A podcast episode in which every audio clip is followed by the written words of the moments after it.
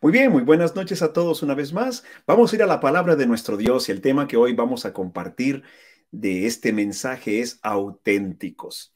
No se trata de una charla, una conferencia de motivación, no es nada motivacional ni automotivación, y aunque es bueno, me gusta leer, escuchar conferencias sobre motivación, creo que todos necesitamos en esta vida aprender de principios de automotivación, aprender a generar nuestra motivación interna, ser nosotros mismos el motor que nos impulsa, tener un motor aquí adentro de motivación, pero hoy no es ese eh, el tema no es, es el propósito.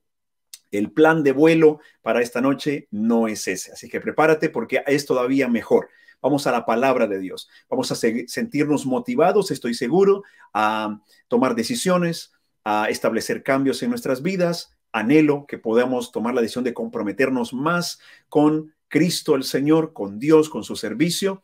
Y de todo esto se trata auténticos. Te invito a que abramos la palabra de nuestro Dios en Segunda de Timoteo, capítulo 2 y verso número 15. Tómate el tiempo, si tienes la oportunidad allí, abre la Biblia, enciende tu aparato electrónico, si tomas notas, ponte listo. Segunda de Timoteo, capítulo número 2 y verso número 15. Dice así la bendita palabra de nuestro Dios. Esfuérzate por presentarte a Dios aprobado. Esfuérzate por presentarte a Dios aprobado, como un obrero que no tiene nada de qué avergonzarse y que interpreta correctamente la palabra de la verdad. Vamos a orar juntos. Señor, te doy gracias porque nos concedes este hermoso espacio que aunque virtual, podemos sentir cómo se acortan las distancias a través de esta hermandad del compartir. Señor, muchas gracias por hacernos una sola familia. Oramos por todas las naciones, porque todos somos criaturas tuyas, Señor, y aunque comprendemos que muchos están separados, apartados de ti o te han dado la espalda, nuestro corazón es amarlos y pedir por ellos para que se acerquen a ti, Señor. Si en esta noche hay un varón, una mujer, un joven, un amigo que desea, necesita acercarse a ti, que lo reconoce, Señor, te pedimos que tu palabra le hable, le enseñe el camino y pedimos porque encuentre toda la luz que está en tu verdad, en tu palabra. Señor, pedimos que nos ayude tu Espíritu Santo en lo más profundo de nuestras vidas para hoy ser una buena tierra. Queremos aprovechar tu palabra, recibirla, cuidarla, que germine hasta que den fruto constante en nuestras vidas, mucho fruto en nuestra vida familiar, en nuestra vida laboral, en nuestro caminar espiritual, por sobre todas las cosas. Que tu Espíritu nos ayude a esto, Señor, te lo rogamos. Padre, tuya es la gloria por los siglos de los siglos. Oramos en Cristo Jesús nuestro Señor. Amén y amén. Bien, querida familia, queridos amigos, damas y caballeros, auténticos, es el mensaje que hoy quiero compartir con ustedes. Y este tema quiero hablarlo en dos facetas. Saben, como una moneda que tiene dos caras siempre. Vemos una, una cara y luego le damos vuelta, vemos la otra cara. Bueno, el tema hoy quiero compartírselos de esa manera, dos facetas acerca del tema de auténticos. Y la primera cara de este tema, de este mensaje es, para ser auténticos tendremos que ser aprobados. Es la primera cara tienes que ser aprobado. Yo debo de ser aprobado en primer lugar para pretender que soy auténtico. ¿Cuántas historias hemos escuchado eh, de horror cuando piensas en algunas cirugías plásticas que las personas se han hecho y bueno, ponen su vida eh, confiando en el supuesto conocimiento de supuestos profesionales para darse cuenta después de que no son ni profesionales, que no tienen conocimiento, que muchos de ellos no tenían ni siquiera estudios en el tema, mucho menos la licencia y el permiso para poder hacer este tipo de operaciones y cuántas personas salieron con cirugía, cirugías mal hechas, eh, con, con dolores y peor todavía, algunos hasta perdieron la vida. ¿Y todo eso por qué? Porque los que se decían ser los médicos y especialistas no lo eran, no eran auténticos. Eh, presentaron una mentira, presentaron algo falso y no hubo nunca las pruebas de un diploma, de estudios, de una preparación que autentificara el trabajo que iban a hacer. Eso también ha pasado en lo que son las finanzas. a mi hijo le gusta, mi hijo mayor, de los, de los cuatro que dice mi esposa que son míos, al mayor de ellos eh, le gusta la parte de finanzas, de, hacer eh, negocio, ¿sí? Y ve por la parte de la bolsa de valores y se informa. Eh, todavía no, no es que haya invertido, pero yo estoy ahí cerquita, cerquita, porque digo, bueno, si este, mi varón se, se vuelve millonario, pues ahí tengo que estar cerquita, ¿verdad? Para rozarme un poquito y aprovechar. pero le gusta y hay tantas historias de horror en ese, en ese mercado donde otra vez el mismo principio, hay personas que llegan y que convencen a clientes adinerados para que inviertan en ciertos mercados, pero no son auténticos especialistas. No hay nada que compruebe estudios, preparación, que autentifique el trabajo que van a hacer. Y resultado, muchos han perdido grandes cantidades, otros han perdido enormes fortunas y otros hasta la misma vida porque después de pasar por un trago tan amargo se han quitado la vida a sí mismos. Entonces es terrible la historia que, tenemos, ¿sí? Entre nosotros cuando pensamos en, en el mal que es el no ser auténticos. Y por eso es el primer principio y empecemos por allí. Hablémonos la verdad. No puedo simplemente decir que soy auténtico a través de la distancia, sobre todo si vives en otro país, nunca nos hemos conocido en persona y me ves, hemos preparado una, una transmisión que esperamos sea de bendición, podamos aportar a tu vida, pero lo que ves, pues te da cierta imagen. Pero detrás, ¿qué es lo que pasa? ¿Quién soy yo en verdad? No puedo simplemente pretender que soy auténticamente un gran hombre espiritual o un gran cristiano, sino que debo de pasar la prueba y ser aprobado pero por sobre todas las cosas, empecemos por la verdad. Tú y yo necesitamos ser aprobados por Dios. El texto que acabamos de leer lo dice claramente. Esfuérzate por presentarte a Dios aprobado. Amigos, caballeros, damas, necesitamos ser aprobados en primer lugar por Dios. Claro, necesitamos también la aprobación de nuestra familia en lo que respecta a la vida familiar. Y esto no, no es para que abusemos de eso, ¿verdad? Y cuando estamos en conflictos en el hogar, pues dañemos a los demás. No, no, no, pero necesitamos la aprobación de la familia, la aprobación en el medio profesional. Necesitamos ser aprobados. Ahora, ¿qué dice la Biblia? Empieza por la primera palabra maravillosa. Dice, esfuérzate. Desde la Argentina hasta Canadá, pasando por todo el continente de América y si estás en otras partes también. El principio es, esfuérzate. Sencillamente es lo que se enseña en muchas partes, es que no hay avance, no hay desarrollo, no hay éxito sin un esfuerzo. Tampoco llegas a ser innovador sin esfuerzo. Si tú quieres lograr algo en la vida, es necesario esforzarte. Y la Biblia lo dice también. Solamente que la Biblia nos enseña que debemos de empezar por las cosas espirituales. Y hoy yo te invito a que te sigas esforzando en la vida.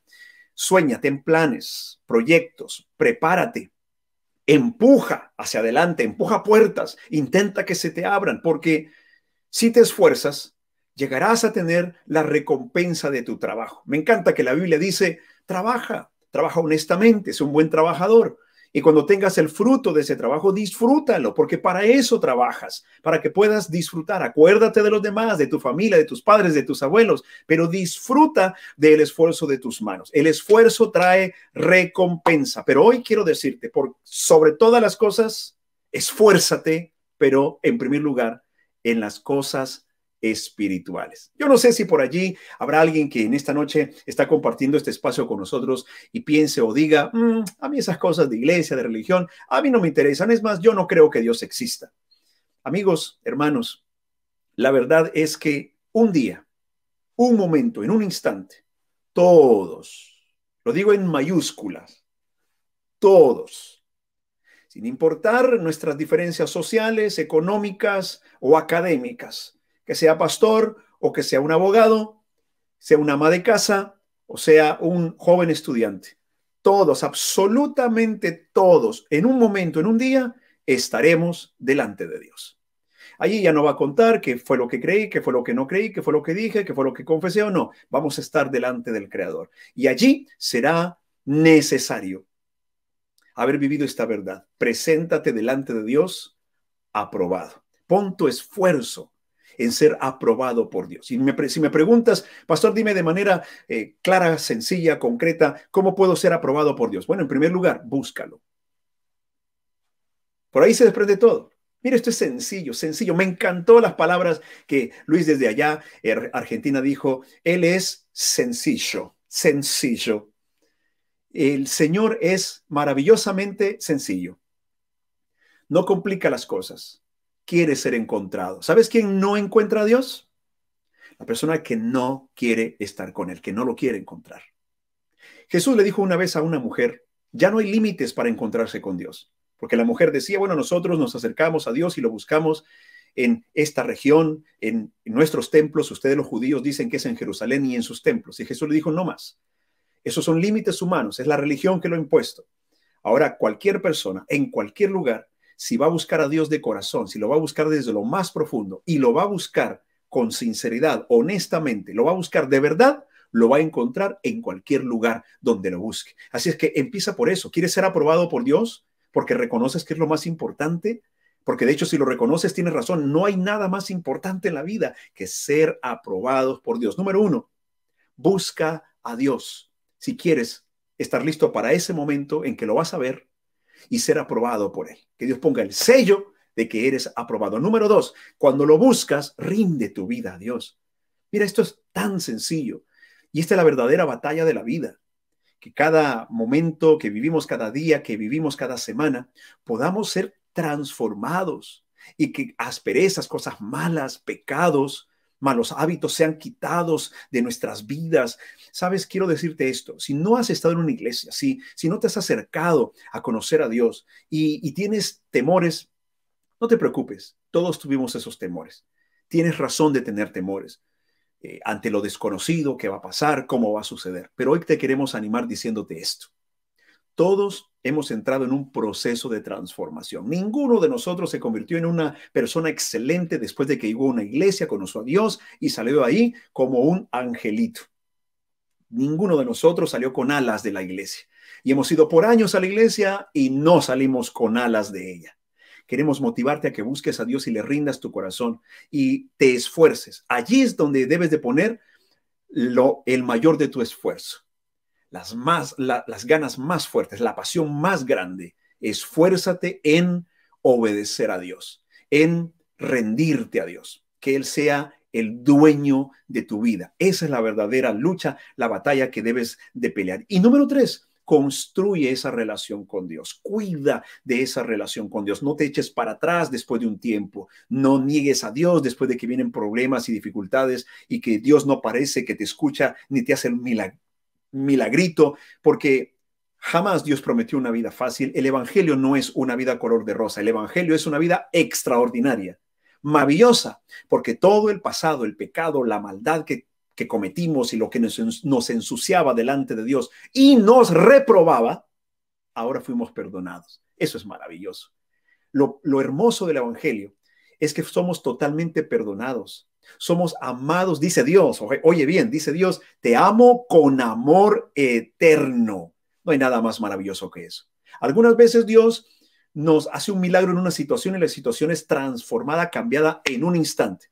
Pero hay otros momentos donde la situación no es cambiada y toca pasar a través de esos momentos difíciles. Y aquí conocemos más a Dios y ahí vemos la mano de Dios y, sentimos como Dios está con nosotros. Así es que hoy te invitamos, pon tu esfuerzo, pongamos nuestro esfuerzo en ser aprobados por Dios. Mira, dice Gálatas capítulo 6 y verso 7. Gálatas capítulo 6 y verso 7 dice, no se engañen a ustedes mismos. Dios no puede ser burlado. Cada uno cosecha lo que siembra.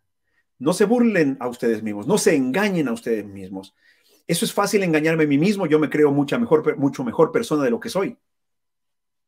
Yo me creo mucho más humilde de lo que soy. Yo me creo más espiritual realmente de lo que soy. Es fácil engañarme a mí mismo. El corazón me engaña fácilmente, las emociones me engañan fácilmente, las corazonadas me engañan fácilmente. Mira lo que dice la palabra de Dios, no sigas engañándote, porque a Dios nadie lo puede burlar.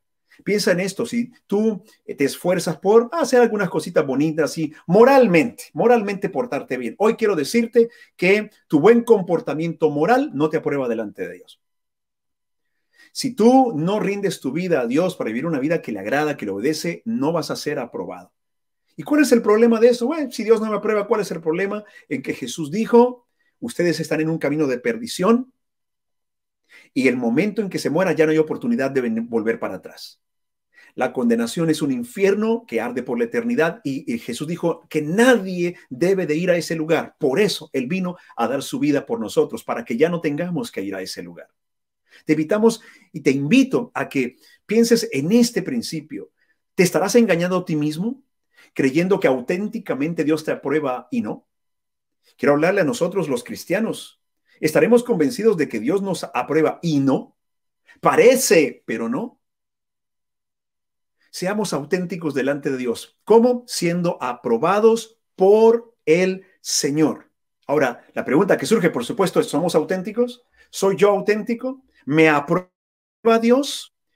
En la ocasión cuando a Jesús lo arrestaron, recuerdan que él estaba con sus discípulos, pero lo, lo arrebataron del medio del grupo, se lo llevaron, y los discípulos estaban a cierta distancia y escondiditos entre la multitud. Llegó un momento en el que Pedro está allí viendo a Jesús, está tan cerca y tan lejos al mismo tiempo, porque la Biblia dice que sus miradas se cruzaron, entonces estaba a distancia de poderse ver a los ojos, pero había bastante gente alrededor.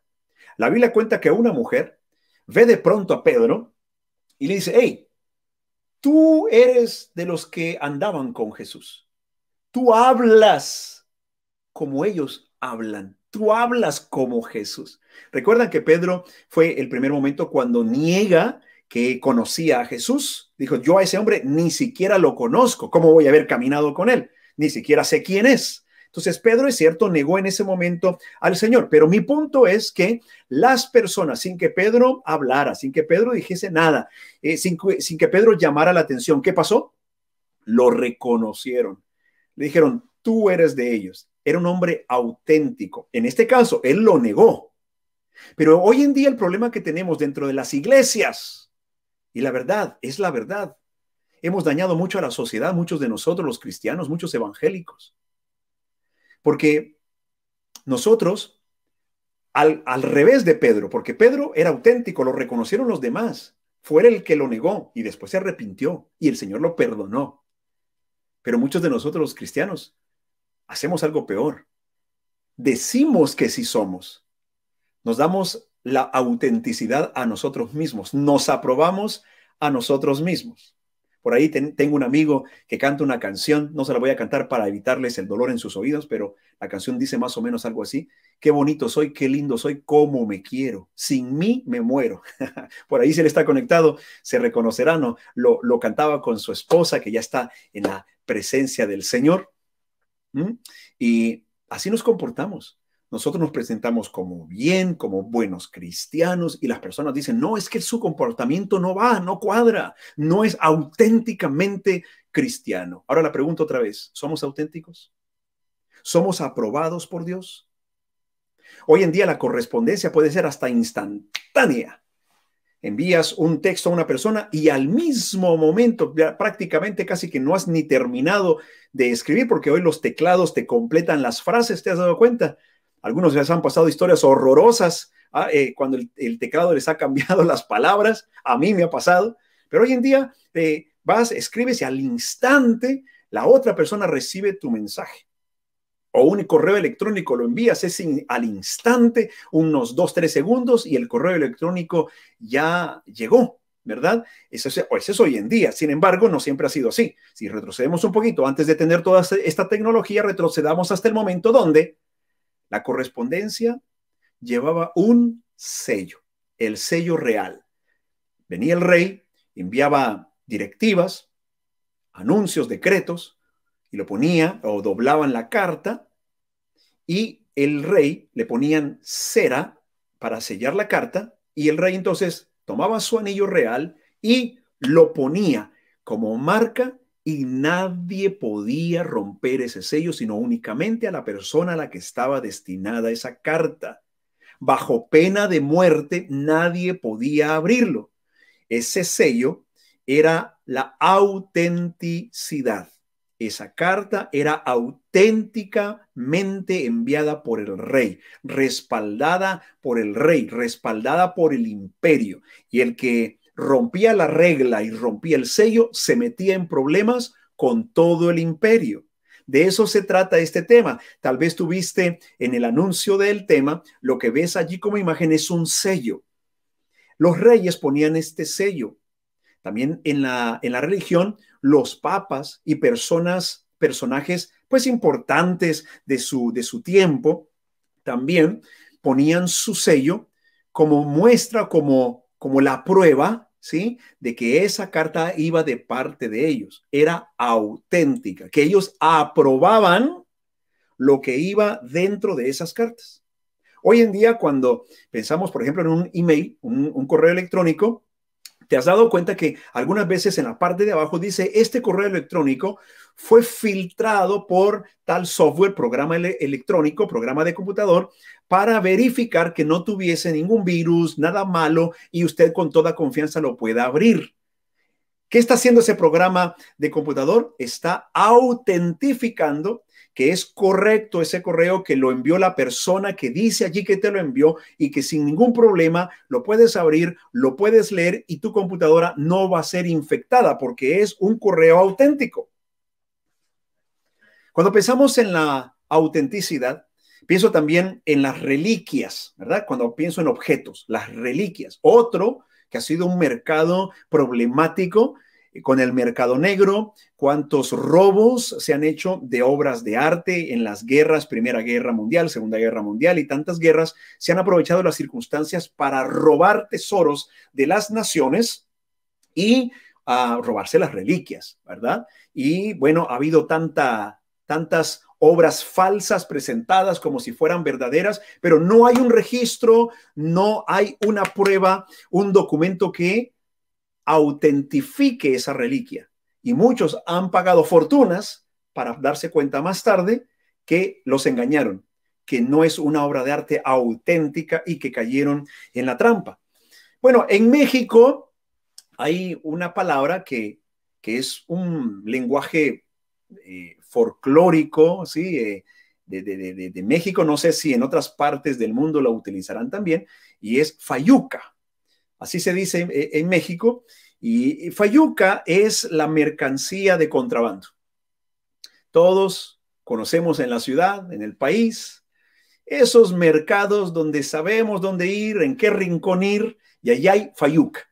Allí hay artículos, mercancía de contrabando que otra vez nos encontramos en el mismo problema. Te lo presentan como auténticos, originales. Llévese, mire, esta es la camiseta, mire que huele a Cristiano Ronaldo, la utilizó con el Real Madrid cuando rompió los récords y te lo presentan, mira que tiene su firma, mira los colores, estos originales, auténtica camiseta, póntela, llévatela y no es cierto, sino que son falsos, no son auténticos.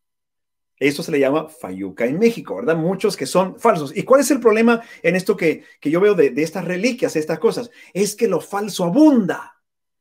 Lo auténtico es difícil encontrarlo. Aplicémoslo a la vida espiritual, porque de eso se trata este mensaje.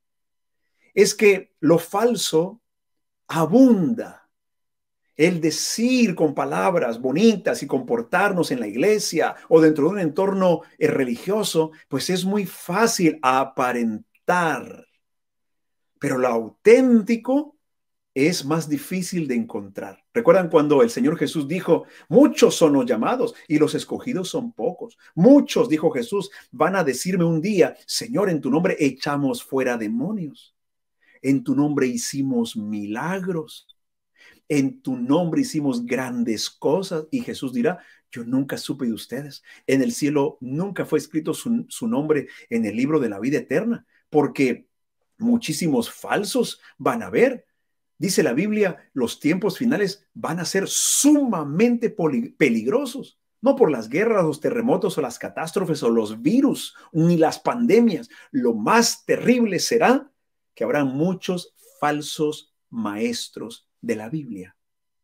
Y eso es terrible porque una pandemia, pues, hombre, perdóname lo que te voy a decir, pero es que una pandemia nos puede matar, nos puede quitar la vida, pero si somos hijos de Dios, si nuestro nombre está escrito en el libro de la vida, salimos ganando, salimos ganando. Mire, si, si la suegra se muere, el que sale ganando eres tú. Pero bueno, eso es otro punto.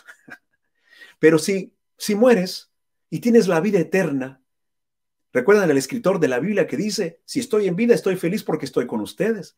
Pero si muero, parto a la presencia de Dios y es una mejor vida. Así es de que lo falso abunda mucho y eso también sucede en la vida espiritual. La falsedad de vida cristiana abunda, pero la auténtica vida cristiana es cada vez más difícil de encontrar porque la Biblia dice va a aumentarse lo falso, la apostasía, eh, tener fe y luego darle la espalda y negar la fe. Dice la Biblia, muchos con sus palabras anuncian la fe, dicen que tienen fe y su comportamiento tira todo por el suelo.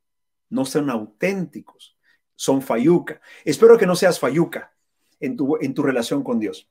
Espero que no seas fayuca en tu vida de oración. Espero que no seas fayuca en tu conocimiento de la palabra de Dios. Lee la Biblia, vuelve al manual de vida. Aparte espacio, tiempo para estar a solas con Dios. Fayuca, que abunda tanto la falsedad. Mire, ahí encontramos a la señora tomándose unas selfies, ¿verdad? Poniendo la, la carita de selfie. Ahí con el celular, poniéndole los filtros para subir a Instagram, eh, ¿cuál es el otro? Snapchat y otros, ¿verdad? Allí, mm, mm, bonito y que se vea, sí, así de arriba para abajo, que se vea el gran cinturón que tiene la, señora aquí, que, tiene MK, ¿verdad? Ahí que se vea el gran logo, MK, Michael Kors. Y feliz de que va a presentar la marca Michael Kors, ¿verdad? Fayuca, Fayuca, tal vez no significa ni siquiera Michael Kors, será Mauricio no sé qué, pero ella feliz presentando un logo, una marca, y tal vez bueno, seguro. La señora sabe que es falso. La señora sabe que es falluca, pues. Pero en la imagen va a parecer bien. Nadie va a poder tocarlo para probar, comprobar si es auténtico o no. Ella sencillamente lo, lo pone y una imagen ah, parece que fuera auténtico. Vi un documental, eh, no recuerdo toda la temática, pero había un especialista de las joyas y en una fiesta de, millonarios, una de las millonarias que es amigo de este joyero, le dice, mira la joya que tiene aquella mujer. Y él al instante le responde, son falsos. A mí me sorprendió. Él dijo, no, mira, es falso por esto y por esto y por esto. Él sabía que aunque era eh, una fiesta de ricos, de millonarios, había llegado una mujer allí, luciendo, brillando, sí, con sus eh, joyas, pero no era auténtica, era falso, como el Michael Kors que muchas veces compramos. ¿ah? Ray-Ban, los, lentes Ray-Ban. Hace poco tiempo atrás a uno de mis, de mis varoncitos le diagnosticaron eh, que tenía que utilizar lentes, miopía, entonces tenía que utilizar lentes. Fuimos, así, se hizo todo el examen, vimos los lentes y él se quedó enamorado de unos lentes. Dijo, papá, estos son, y le poníamos otros, pero él enamorado de esos y lo veo, marca Ray-Ban. Ray-Ban, ¿verdad? Entonces, gracias a Dios, no estaba tan como los de lujo, ¿verdad? Pero me dice, estos son papá, y bueno, los compramos todo feliz. Cuando se los dieron ya, lo fuimos a traer nuevamente y vuelve a casa ya con sus lentes bien puestos, él muy, muy bonito, se ve muy bonito. Eh, los, los hermanos, ¿verdad? Aquí en casa, oh, tienes tus lentes, son Ray-Ban. En este caso, espero que sean auténticos y no me hayan hecho caer en una trampa. Pero así nos pasa realmente en las cosas. ¿ah? Los perfumes, hombre, cuánta fayuca, cuánta falsedad en los perfumes. Y todo esto piensa, esto se aplica a nuestra vida espiritual, en la vida cristiana. Ahí dice la señora, ay, qué perfume tan rico, huele, huele tan fresco, mmm, tan rico. Le, le, echaron algunas hojas de laurel, un poco de limón por allí y se lo vendieron como original y le dijeron que es un Dior. Pero es fayuca, es falso y eso abunda. Las grandes empresas hoy en día, respetadas y con éxito, ponen generalmente un sello a sus cajas. Si ese sello se rompe, ellos ya no garantizan cuando tú compras que sea un producto de ellos, porque lo podrían haber reemplazado por un producto falso.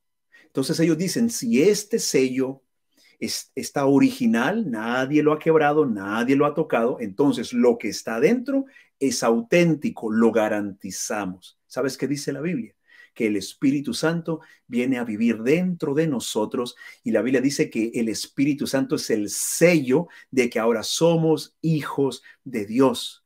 Pero lo que resulta de que el Espíritu Santo viva aquí adentro es que empieza a poner todas las cosas en orden. El Espíritu Santo enciende la luz aquí interna y nos empieza a decir, esa falta de respeto a tu familia está mal, eso es pecado delante de Dios, a, a, tu padre no le gusta que ofendas hacia tus hijos, a tu padre no le gusta que le grites así a tu esposa, a tu padre no le gusta esas pérdidas de control y que te enciendas en ira y empieces a ser violento. A tu padre no le gusta y todo eso empieza a ser aquí. ¿Sabes por qué? Porque el padre garantiza lo que está en el interior, su sello. Somos auténticos nosotros, se nota en nuestro comportamiento en nuestros hábitos de vida, somos auténticos en nuestra vida espiritual, como lo hacen estas empresas que certifican y garantizan sus productos. Yo creo que a todos nos ha pasado comprar tinta para nuestras impresoras, ya sea que vayas a la tienda o lo pides por internet, Amazon, donde todo lo puedes encontrar. ¿ah? Y lo pides y dice, uy, no, pero es que este está al 10% de la original. Y me dicen que funciona perfectamente. A mí me sucedió que comprando la tinta y leyendo todo y estoy seguro que va a funcionar todo perfecto. Y cuando viene el momento en que necesito las impresiones, Voy, eh, tengo que cambiar la tinta, pongo la que no es auténtica y todo se me viene abajo y no puedo imprimir porque dice la maquinita, algo tiene de problema, este cartucho no se puede utilizar. Sáquelo y ponga otro nuevo. Así es que aunque haya costado más barato, fue pérdida de todas maneras. Aunque haya costado 10% de un original, de un auténtico, fue pérdida de todas maneras amigos, familia, queremos a través de estos medios anunciarles, compartirles el mensaje de Jesús, pero el mensaje auténtico. No solo queremos dar a, rebaja.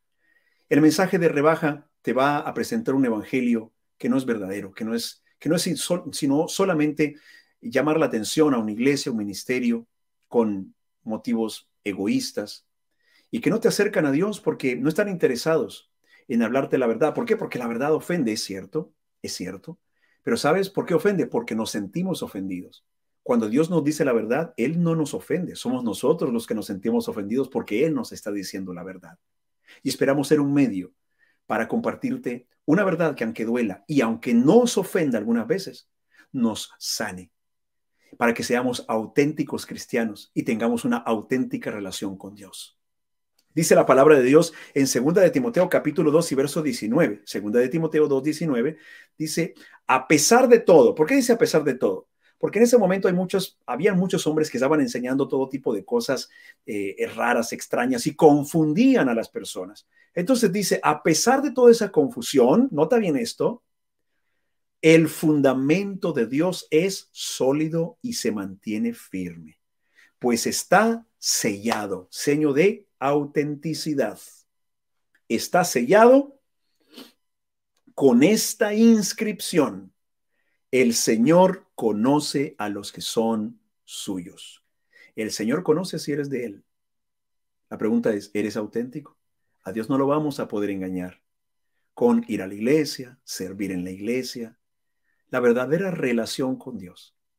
El verdadero evangelio es la obediencia sencilla, total, de todos los días, de nuestro diario vivir.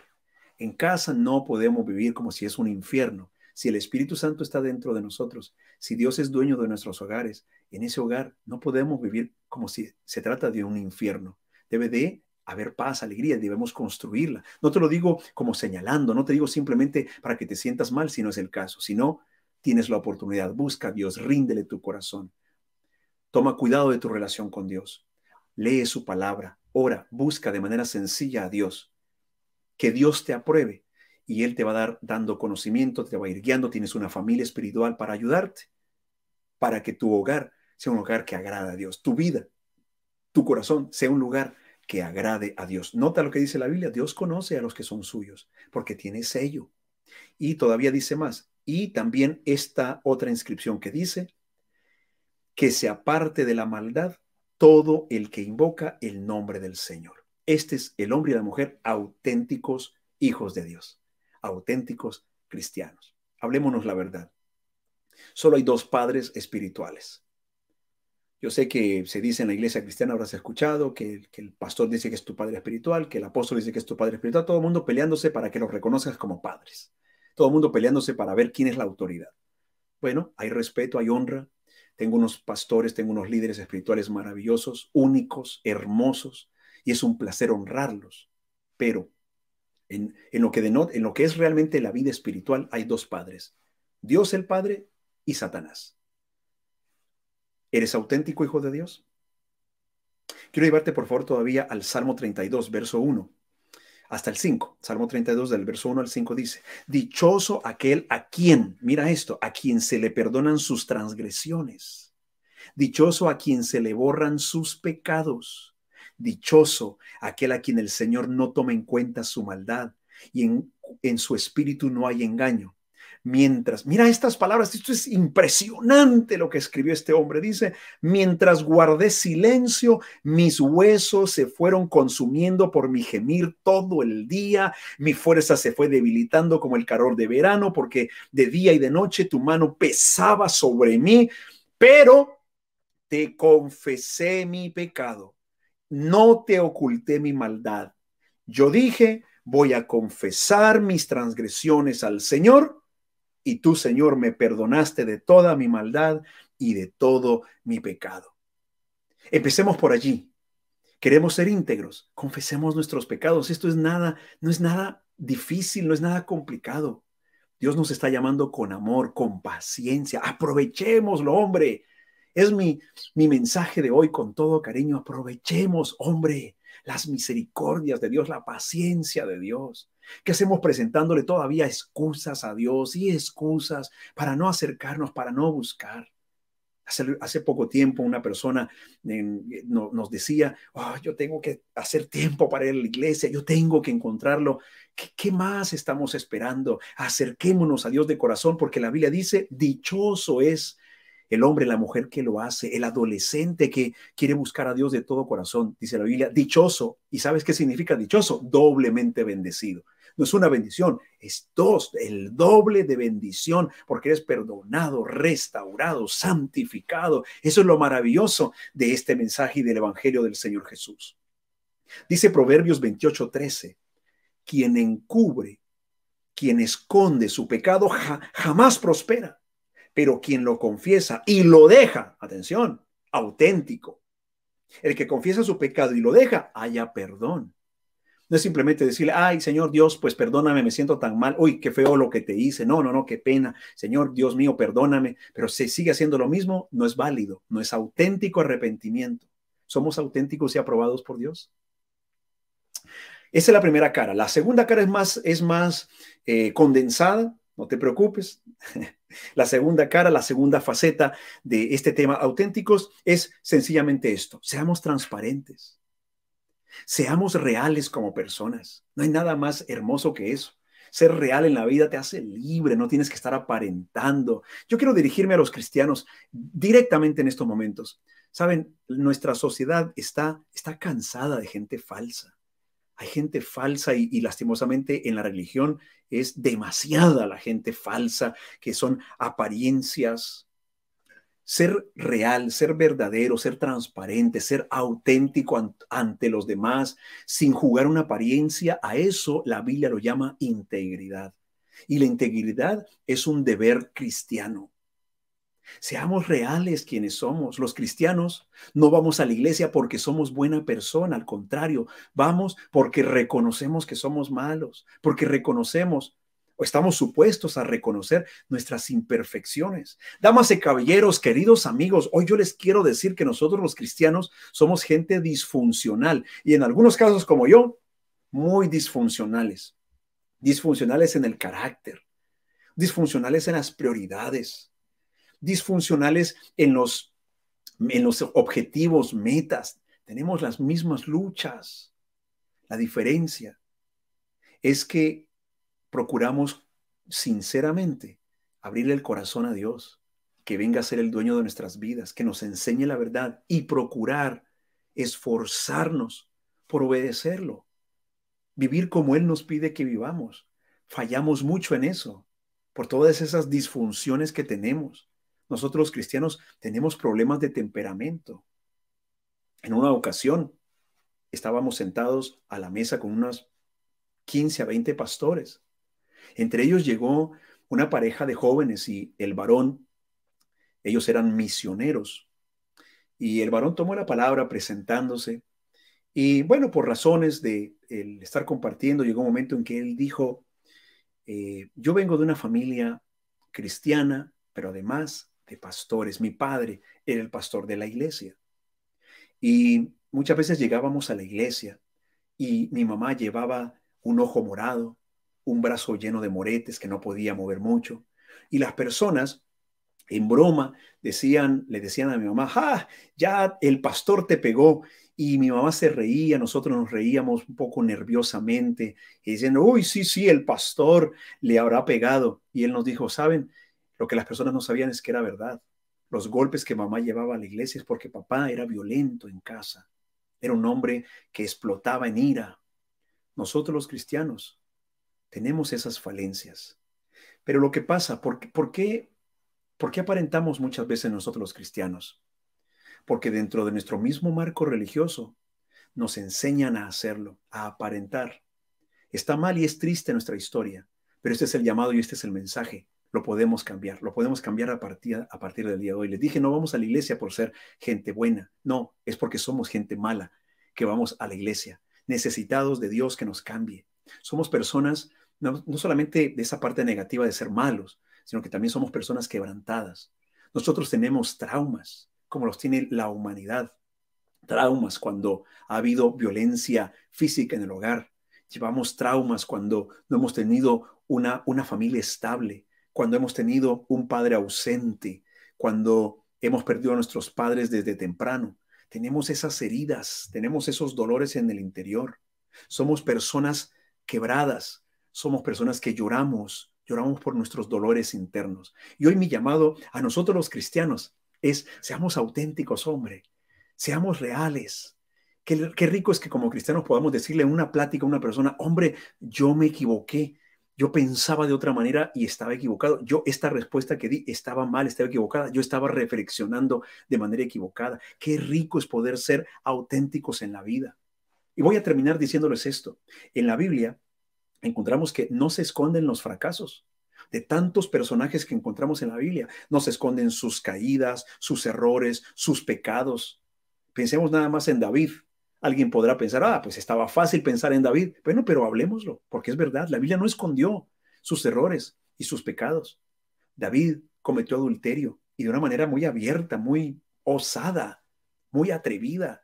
Y además de eso, para cubrir ese pecado, porque él lo reconoció que estaba mal, mandó a matar al esposo de la mujer que había tomado. Fue terrible. Lo encontramos en la Biblia. Pero ¿sabes por qué está ahí en la Biblia? Porque Dios quiere mostrarnos un mensaje auténtico. El mensaje de la gracia de Dios es una obra auténtica que perdona cualquiera, sean tus pecados, tus errores o tus transgresiones, que sea adulterio o asesinato. Espero que nunca te haya sucedido, que nunca te vaya a suceder. Pero si has cometido los peores pecados y las faltas más graves, la gracia de Dios te ofrece perdón. Vale la pena ser auténticamente hijos de Dios. Así que la Biblia nos muestra esas falencias. Pensando en otro personaje también, Noé. Vamos ya terminando por hoy esta enseñanza, este mensaje. Noé Tú dirás, uy, pues Noé, no, pues Noé, el hombre que le creyó a Dios, aceptó las burlas, construyó el arca, se salvaron ocho personas gracias al esfuerzo de Noé, a la fe de Noé, al corazón de este hombre, y tienes razón. Pero ¿has leído la historia de lo que pasó después del diluvio? Cuando todo había pasado, las aguas se calmaron, es la falencia que tenemos nosotros los seres humanos, que después de grandes victorias nos descuidamos, nos sentamos sobre nuestros laureles, dejamos de estar atentos. Cuando la empresa llegó al éxito, dejamos de producir algo de calidad y se nos viene abajo el comercio. ¿Se han dado cuenta que en los restaurantes sucede constantemente? ¿Cuántas veces no te ha pasado esa misma experiencia? Abre un restaurante y dices, wow, qué calidad, qué bueno, este es mejor que todos los demás. Vas un mes, dos meses, tres meses. Al cuarto mes, ya el producto ya no es igual. Ya la costillita ya no quedó igual de rostizada, ya no es el mismo sabor, ya tiene una porción más pequeña y te aumentaron el precio, la carne ya no es suave, ya es dura. ¿Por qué? Porque ya los clientes están llegando por montones, ya están felices y ahora baja la guardia. Lo mismo nos pasa en la vida espiritual. Y le pasó a Noé, que Noé cuando vivió esa experiencia tan impresionante, esa victoria espiritual tan impresionante, se emborrachó. La Biblia dice que emborracharse es malo. No dice la Biblia que tomar vino o algo alcoholizado sea malo. Lo que la Biblia dice es que emborracharse, perder el control por una sustancia así, eso es pecado. Y Noé pecó. Pero además de eso, porque pues bueno, se emborrachó, ni modo, qué, qué, qué, lástima, bueno, le pudo haber pasado. Sí, el problema es que cuando se emborrachó, ¿ah? como ah, sucede muchas veces al borracho, eh, perdió los, los estribos, perdió eh, la, conciencia y empezó aquel hombre a desnudarse. Sí, quedó con aire acondicionado natural, completamente. Así como Dios nos trae al mundo completamente desnudo, pero ya no era un bebé, era un hombre, estaba allí los hijos, las nueras. Y dice la Biblia que se tiró a mitad de la, o se cayó de la borrachera, ni cuenta se dio, de tan borracho, había, ya no estaba consciente de nada, que así desnudo completamente, se cayó a mitad de la tienda de campaña y se imaginarán con el aire acondicionado ahí, las piernas abiertas, todo viéndoselo. Y eso trajo hasta maldición a su familia porque uno de sus hijos actuó mal, hubo burla, hubo problemas familiares. Eso le pasó a Noé y la Biblia no lo oculta.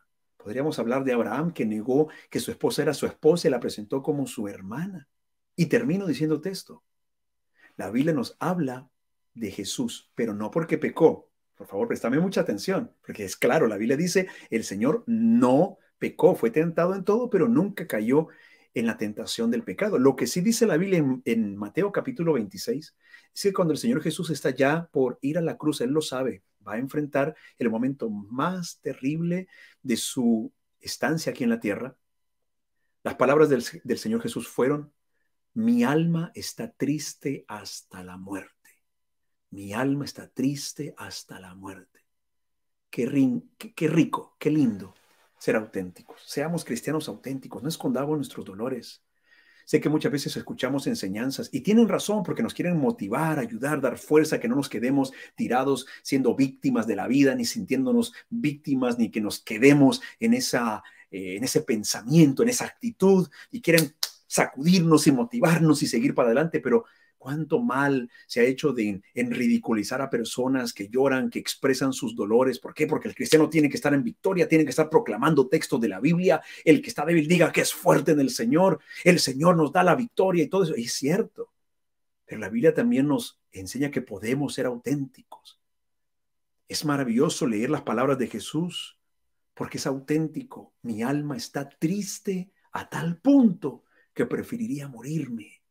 Estoy con ganas de morirme, tanta es mi aflicción, no aguanto este peso. Y oró, Padre, si es posible que yo no vaya a la cruz, si hay otra opción. Y el Padre le dijo, no hay otra opción. Entonces Jesús dijo, que no se haga mi voluntad, que se haga la tuya, pero fue auténtico.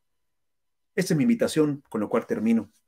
Seamos auténticos. Primero, en nuestra relación con Dios, busquémoslo de corazón. Y segundo, en nuestro comportamiento. Si somos débiles, no lo escondamos. Seamos prudentes, por supuesto comprenderán que todo es un equilibrio. Pero seamos auténticos, seamos reales y nuestra sociedad se va a ver beneficiada porque ya no presentaremos una imagen que ellos creen no podría alcanzar, sino que van a llegar a, a, nuestras reuniones, a las iglesias, van a saber que no van a ser juzgados, van a saber que van a encontrar a personas igualmente disfuncionales y necesitadas de Dios, corazones quebrados, historias que necesitan ser escritas nuevamente y solo Dios lo puede hacer. Quiero invitarte a que oremos. Si en estos momentos anhelas, deseas darle tu vida, por primera vez tal vez, o, regresar a, Dios, rendirle tu corazón, darle tu voluntad, este es el momento. Te invito a que te acerques. Ora de manera muy sencilla, muy personal, transparente y auténtico, sencillamente. Y Dios te va a responder. Leímos en la Biblia que dice, el que confiesa su pecado. ¿Qué puedo hacer para reconciliarme con Dios? ¿Qué puedo hacer para entrar en una relación con Dios?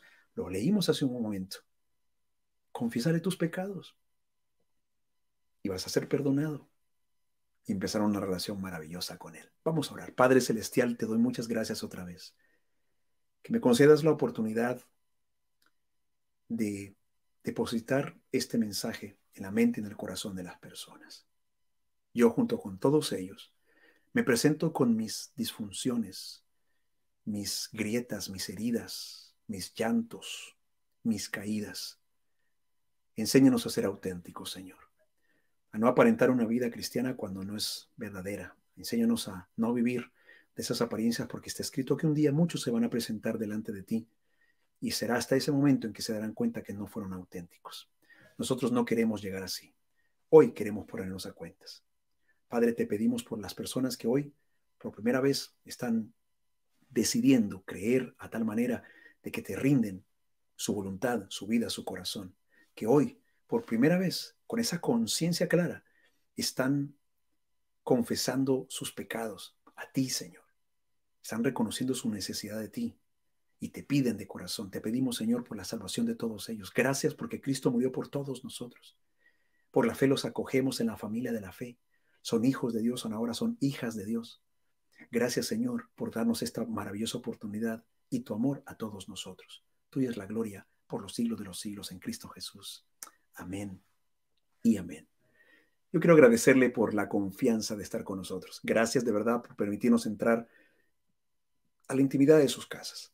No solamente a quienes ya son parte de la, de la congregación, sino en cualquier parte del mundo donde usted se encuentre. Muchas gracias por permitirnos a nosotros ser parte de su vida y depositar este mensaje de vida en su corazón. Aproveche, aprovechémoslo y busquemos a Dios de todo corazón. No habiendo más, un abrazo inmenso, inmenso, inmenso. Gracias a todos los que participaron. Que Dios te bendiga de una manera abundante y rica y vivamos esta semana por Él y para Él. Que Dios te bendiga ricamente.